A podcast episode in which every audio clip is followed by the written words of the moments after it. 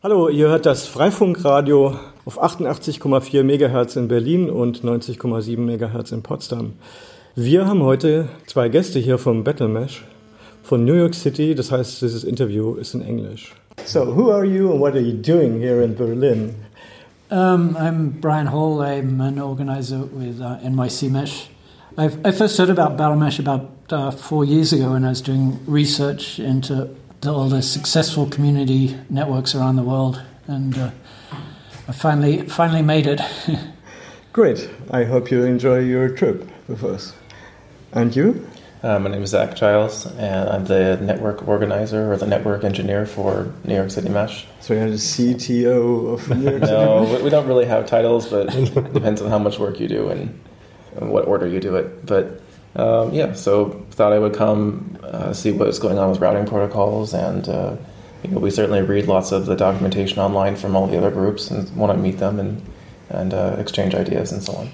the documentation is probably poor, I suppose. As is ours. and some of that is uh, in German, I suppose. You'll. That's okay. Yeah. Okay. okay. So okay for you. I mean, it's just it's Google, just all, Google all technical Translate. things, right? You just look at the middle part. This is very technical. yeah. I, I understand. Well, there's some questions that we usually, if we do interviews with communities, we'll ask them, how many nodes do you have?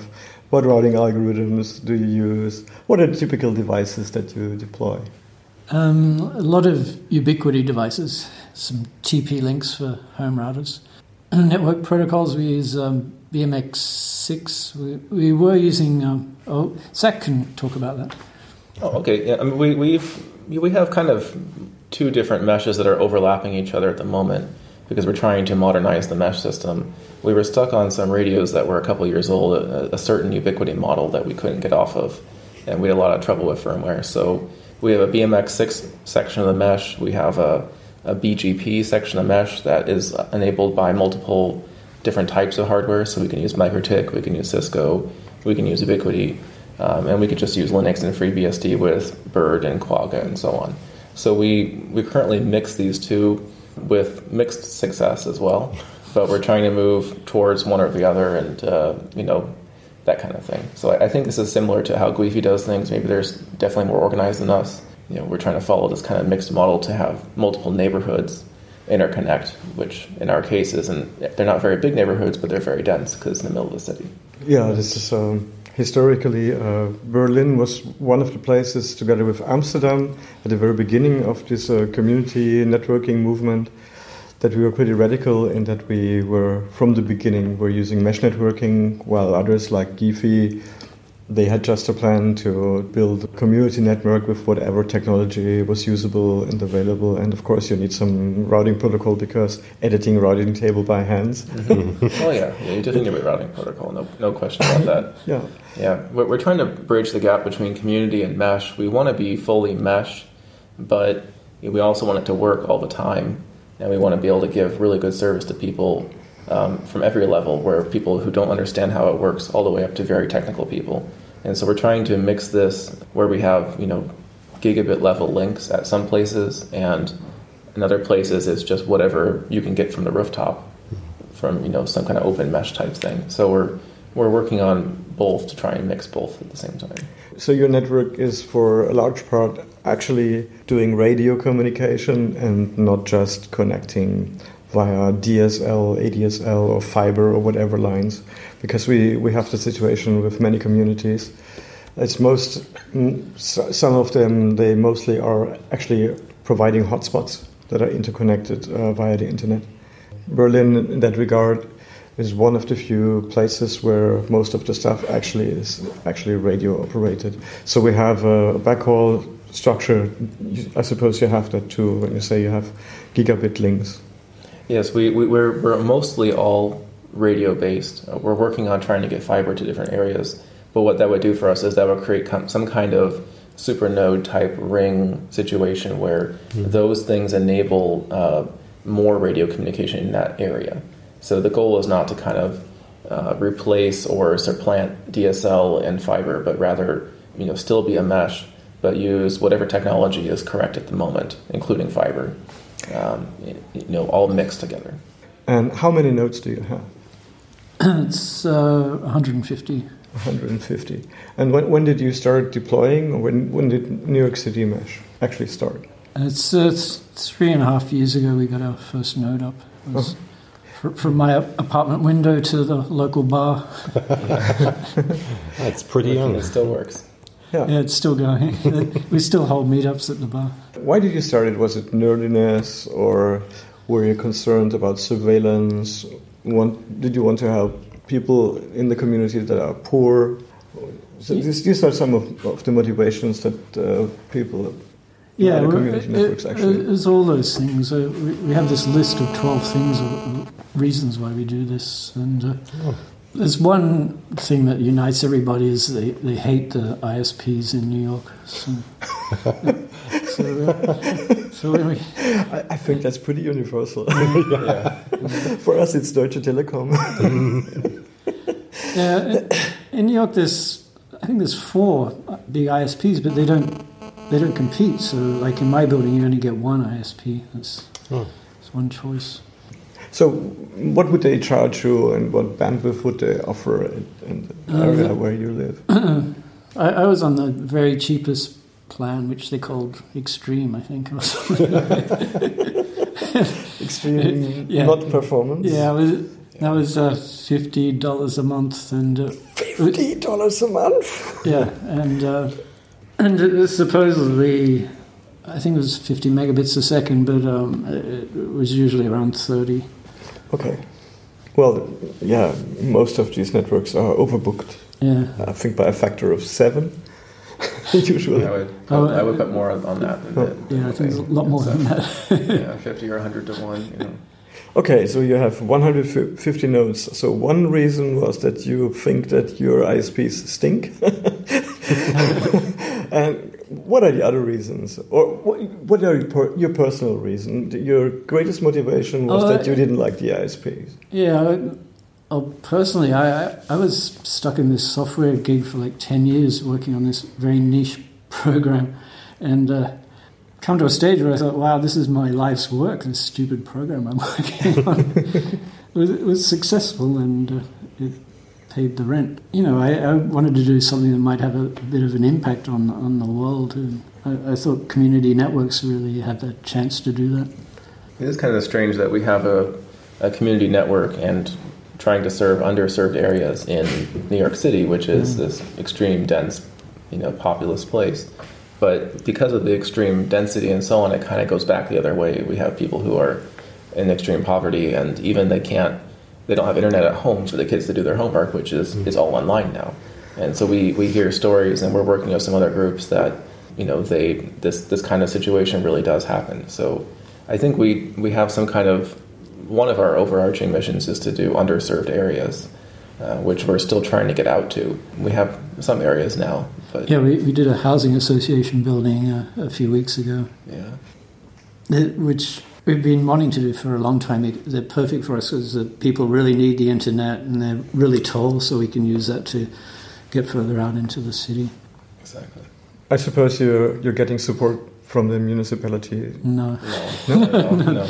Uh, they, uh, I think it's going to happen soon. They, they, everybody's noticing what we're doing in the city now. So.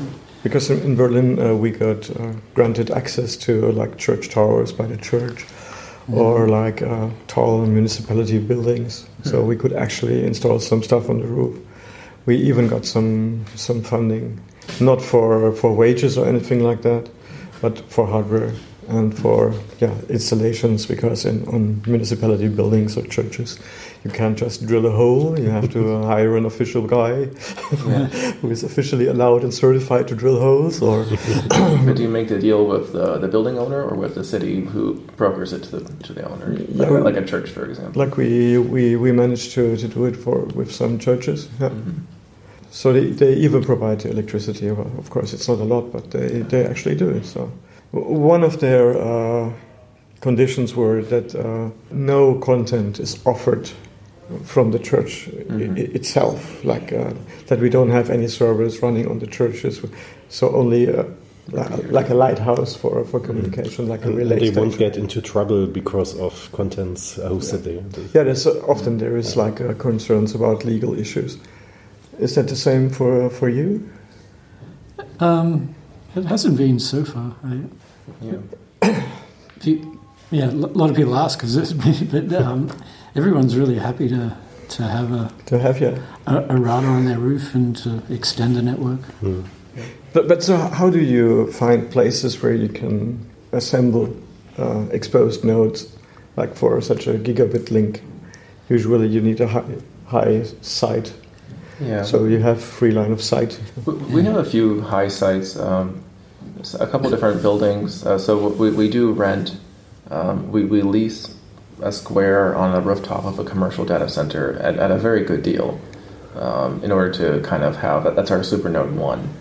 And uh, from there, we get an ex- a con- connection to the Internet Exchange. So we have public, open um, peering in order to get some of the nice routes. Um, and from there, we, we also connect to a Supernode 2, which is on a, a building that used to be a firehouse or something like that. It has some kind of other kind of space at the moment. I don't know what it is. What, what do you call it, Brian? Is it like an artist community thing? It's an apartment, but it, It's an apartment building. yeah, Okay. there's alternative lifestyle people in there. So, so we, we, we have an antenna on there. They're, they're cool with it. And uh, we're working on a school. Um, we're working on a, a chimney. We're, we have something on an old factory um, where the owners were cool. We're fine with it. Um, so just these kind of things. And a lot of other buildings. That are, we have some other buildings, what we call hub nodes, where maybe it's a condos building and they have uh, 10 floors or 12 floors and put something on top if they're, if they're willing to do that. So basically just scouting out locations. Yeah, so you're getting along. Yeah. Sounds like. But you don't have to pay for the locations uh, because you No. said you you had made a, a deal with uh, someone. Uh, No, so I, I, kind of our, our agreement or the way it works is uh, if you want to put a node, uh, you have to allow. I mean, it's your node, you own it, Mhm.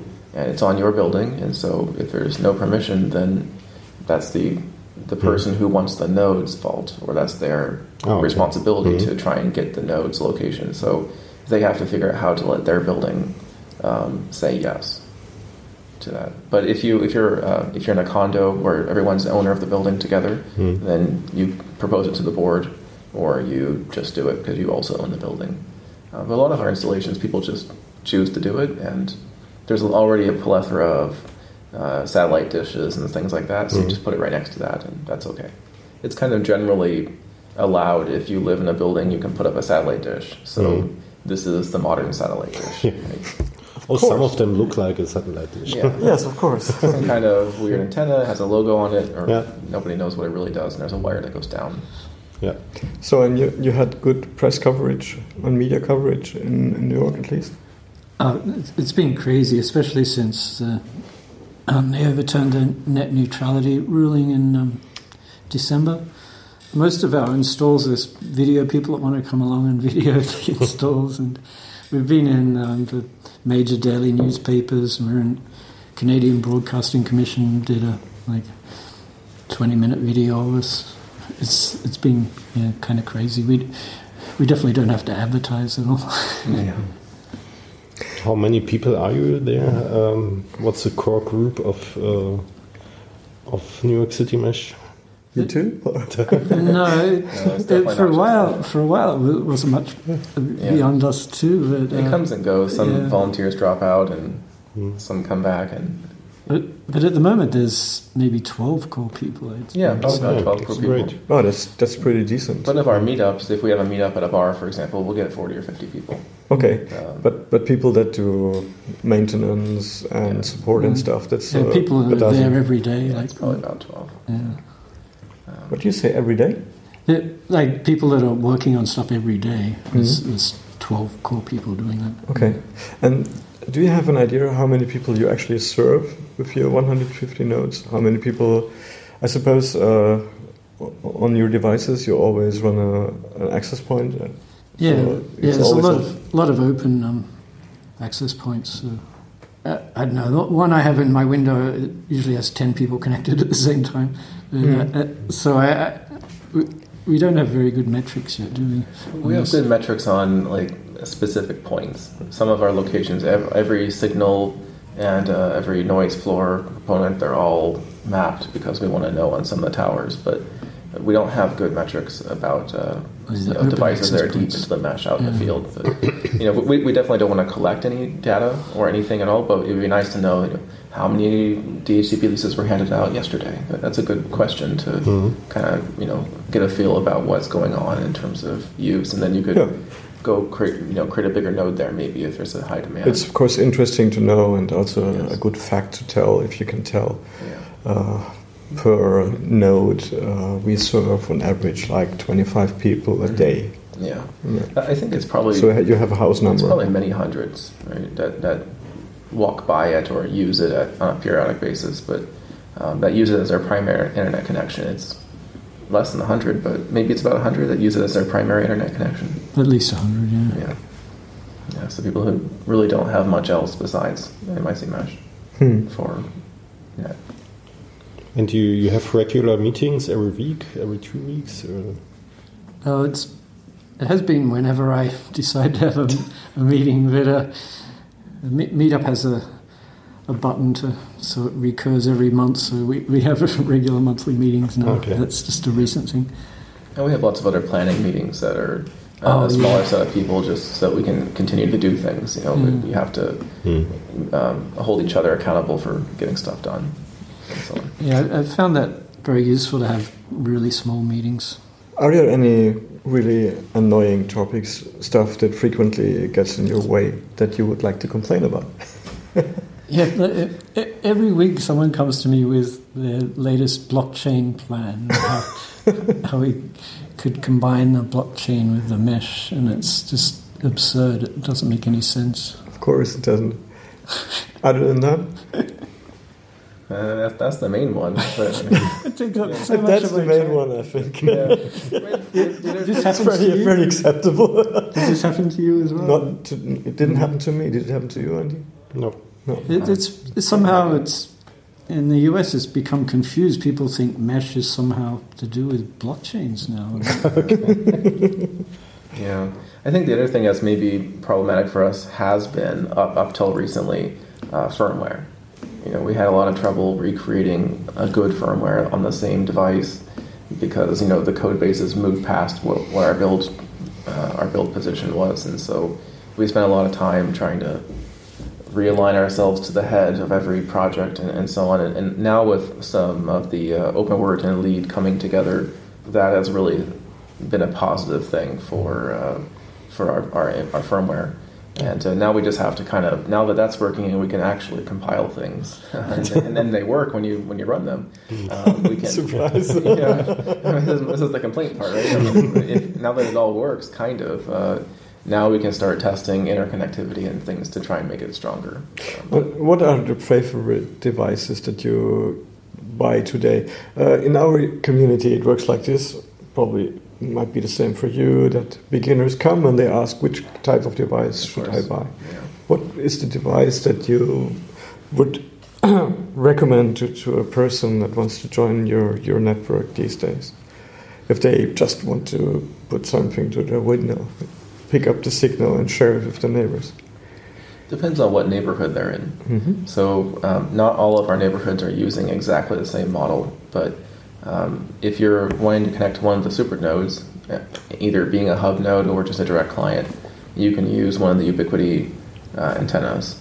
Um, and then we usually stick some kind of mesh router there as well. So it's a multi-point to or point to multi-point connection with um, you know a router, so that they're now contributing to the mesh and they can link rooftop to rooftop. Yeah, that, that was actually also part of my question. Like uh, Ubiquiti, uh, we we have the situation because of this uh, radar issue with the FCC, Oh. which is also trickling Yes. down to us here in, in Europe. Mm-hmm. Um, you cannot install uh, open firmware anymore to Yeah. some devices. So th- this is one of our problems is that we, along with the firmware issue where we've been really behind, we've been behind in device models as well, and, and we were stuck on a nanostation M5 for a long time, um, and we're trying to find nice uh, 802.11ac devices so we can get good performance and functionality and modern type of use, um, but on an open firmware. So we're using both open firmwares and closed firmwares. So you And- mix and them. You have the. Ubiquiti devices with the stock firmware, Yes. and So- then you use them as a bridge we use some as bridge, we use some as routers, we use um, um, OpenWrt on Ubiquiti Gear, we use MikroTik, uh, we use MikroTik in bridge mode and routing mode, we use Linux boxes. Uh-huh. So we, Whatever comes the way. Yeah. But it sounds like a really hard to maintain hardware zoo. I don't know. It, it's you know each each subsection of the city kind of has its own way of doing things, and so we we have kind of multiple administrators with a very similar looking pattern. So uh, it's it would be hard if we wanted to like roll an update to everything simultaneously, but we're not. That's not really, necessary. We're not really doing that. Yeah, sure. Kind of, um, you know, each Um, node can be maintained individually. Did I understand it right? It sounds if you, uh, as if you have a kind of hierarchy of the devices or nodes, uh, super nodes, hub nodes, mesh routers. Uh, Kind of. It's not. It's not hierarchy. Not hierarchical in the sense that we want to have some uh, higher set of people or higher set of group. But the mm-hmm. idea is that we want to create express routes between different neighborhoods which can't mm-hmm. see each other. Yeah, you have different tiers of the network. different tiers of the mm-hmm. network. But you could route along the bottom if you wanted to, or you could route rooftop to rooftop, or you could jump across neighborhood rooftop to rooftop. We're not, you know, forcing it to go to the top. But we do have this idea of making, especially um, internet, internet exchange connected, open, net neutral, pure internet. Um, and SuperNode should have that. And hub nodes are just kind of a slightly lower building. Doesn't have to be doesn't have to be a lower, but maybe which will serve the neighborhood around it. New York has this problem where there's a lot of tall buildings and a lot of short buildings, and they're in between each other. And so you get neighborhoods that can't see each other, just like you would normally between cities um, in a region. Yeah. So we're kind of a, a region, even though it's only two subway stops away. Um, and so we're trying to create this uh, express route network where you don't you don't jump 20 mesh hops away. You, you jump up to and over and down. Well, 20, 20 hops in a strictly multi, multi-point to multi-point manner would not perform in any way, That's the point. Yeah. especially in, in New York City, probably. That's- it's yeah, it's the that's same what we call backbone uh, connection. Yeah, backbone, sure. yeah, sure. Yeah, yeah, backbone or backhaul. Backhaul, yeah. Yeah, th- it- these are all the same thing. We, we just call the the certain class of node super node in order to try and uh, be, help people understand that this one is somehow super compared to the other Yeah. ones. hmm okay. And it has But more antennas. We actually use the term too, but we, we use it on the towers. We have like a switch with like 20 ports and 12 different devices Mm. aiming in all different uh, directions. Yeah. Uh, That's kind of how ours work as well. So- We, we haven't got up to 12 devices on no, we- we have one that has four sectors and uh, a point to point, a a gigabit point to point, and another one that has um, three sectors and a single point to point, and another one that has three, two sectors and one point to point, and one that has two point to points. So it, you know, some of them are they're not super super like mm-hmm. like your guys' nodes, but we're, we're trying to get there. No, we, we- we had some money from from an institution here in Berlin, from the regulator for, for television and radio, not like the FCC, but the, the separated in, in Germany. So you have one regulator just for frequencies, and the other one is for like uh, what is actually on the broadcast for, for public communication. And uh, we had we had some funding, so and we, we spent that on the on that gear. So we, we for a while we we felt quite overfunded for a short time. yeah, there's uh, a lot of money to uh, uh, to spend for routers and Yeah. Build nodes. But, So- ac- but actually, um, at least that, that installation that I did together with Bastian and some other people, it's running since years since we've Mm. built it and uh, with only very minimal maintenance. And so this means that all the gear that you've deployed has been funded by the community. Uh, we, we've got two grants, one from um, the Internet Society for 30000 We just got uh, 10000 from Mozilla. That, yeah. but- And more to come. Probably. Yeah, yeah, yeah, I'm not sure. If we, if we get to the next stage of the Mozilla, then it's serious money.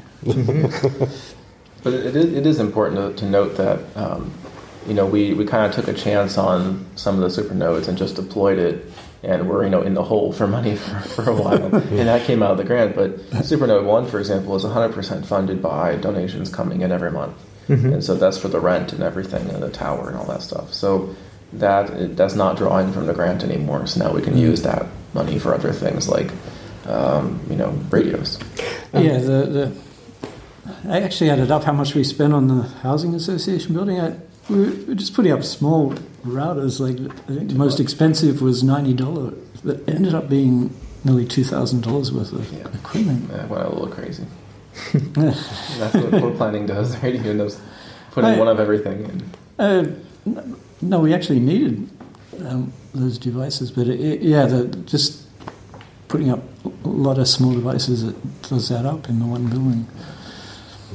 So, um, what's the longest distance you, you get with your point-to-point connections?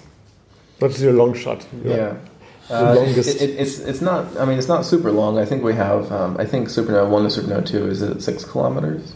hmm Is it approximately? Yeah, about Oh, I think it's six. We, we could look it up on the internet. Uh, Mm. It shows it publicly, but I think it's about six kilometers. Uh, and that's about 700, 800 megabits on a 24 gigahertz. Oh, okay. point. Ah, okay. Um, which Using airFiber. or- airFiber 24, yeah, donated. We have a couple other point to multi-point links. Um, some clients are pretty far out. What, what's the longest Supernode One client, Brian? It's just two, two, three kilometers. Three kilometers. So that's not super long. We have a, I have another antenna pointed from downtown Manhattan to Queens, and um, waiting for the guy on the other side to put up his antenna. But that should be that'll probably be our newest long long haul, which will be a five gigahertz, eighty megahertz channel. Hmm. So we'll try and jump that all the way out there if possible. So one question that I wanted to ask earlier: um, If I would buy uh, Ubiquiti NanoStation M5 today in the United States, can I still install uh, open source firmware from the community? It's getting more and more complicated. You've got to um, you got to go back to a specific version of of the firmware? Yeah, and and then, then once you get that on, you go back to another version of the firmware. You got to you got to flash it twice. Okay, but you, you can still do it without still do it, soldering yeah. and uh, Yeah, attack. without Yeah. soldering. Okay. Yeah, but we're we're looking for some other devices. We're looking at uh, uh, GL.iNet devices and uh, you know other ones like this. It's um, we, we- we're hoping that we can take some of the MikroTik ones that have a nice 8 to 11 AC chip. Uh, I think there's a new QCA one that just came out, which Hmm. we're, we're quite happy with, and uh, see if we can put something open on that as well. But yeah, you- you're 100% correct. It's harder to, to it's getting weirder now in terms of flashing. Like uh, TP Link had several different models of a router that Brian was using, and one of them was not flashable after a while, and then they had Mm. another model, right? Well, TP Link was coming out with new versions of the what was the eight eight forty two like every every six months or so, Mhm. and there was no way OpenWRT could even keep up with it. Mm. Yeah, and finally they came up with uh, in Germany with revision 13, which has a MediaTek chipset that is relatively poor. So Mm. we have the support is lacking for the chipset Mm. a lot. Unfortunately, I really liked it is because it was a bread and butter device, very Mhm. cheap, Yeah. very low power, decent. Yeah, So unfortunately, these times are gone, and 842 is not available in Europe at all at this point. I think they stopped production. So we also also have this problem in trying to keep up. And of course, if they change the chipset from one brand to the other, then unfortunately we're out of luck. Yeah, so Yeah. We, we have some thoughts about trying to find, you know, um, some brands going to leave a device uh, on the market for a while and find if it happens to have a good chipset or something that happens to also be another device that we know can be made to be open. Maybe then- maybe you've heard about the Libre Router uh, project where they Yeah. plan to build uh, their own we're still, routers. we're still not ready for production. Yeah. Yeah, the problem is it, it's a it's a plan to build, and we want to put up. We don't want to wait to put up more nodes. We Yeah, want But maybe that's the way we have to go at the end to build our own hardware if we want to. No, we're, we're actually doing it, Yeah. but um, it's uh, it's a steep process. it's like uh, until you have everything sorted out, especially because uh, the Libre router is a pretty ambitious project because there are so many features and so many radios. What is stopping us from actually starting production is uh, sorting out the radio issue with the onboard 2.4 gigahertz radio at the moment. did you get support for 802.11ac? We have two mini PCI Express slots, but uh, as far as we are concerned, all the radios on board are supported by the proven ATH9K driver, and that's also the reason why we did it. So we have uh, two stream or three stream MIMO in the 5 gigahertz band, but it's not AC because at the moment there is no AC chips that I would recommend except maybe the MediaTek stuff, but I haven't tested it. uh, Felix Fietkau is here. He is working on that. Well, that's pretty much it. Yep. Thank you very much for the opportunity to talk here. Yep. Well, oh, thank you.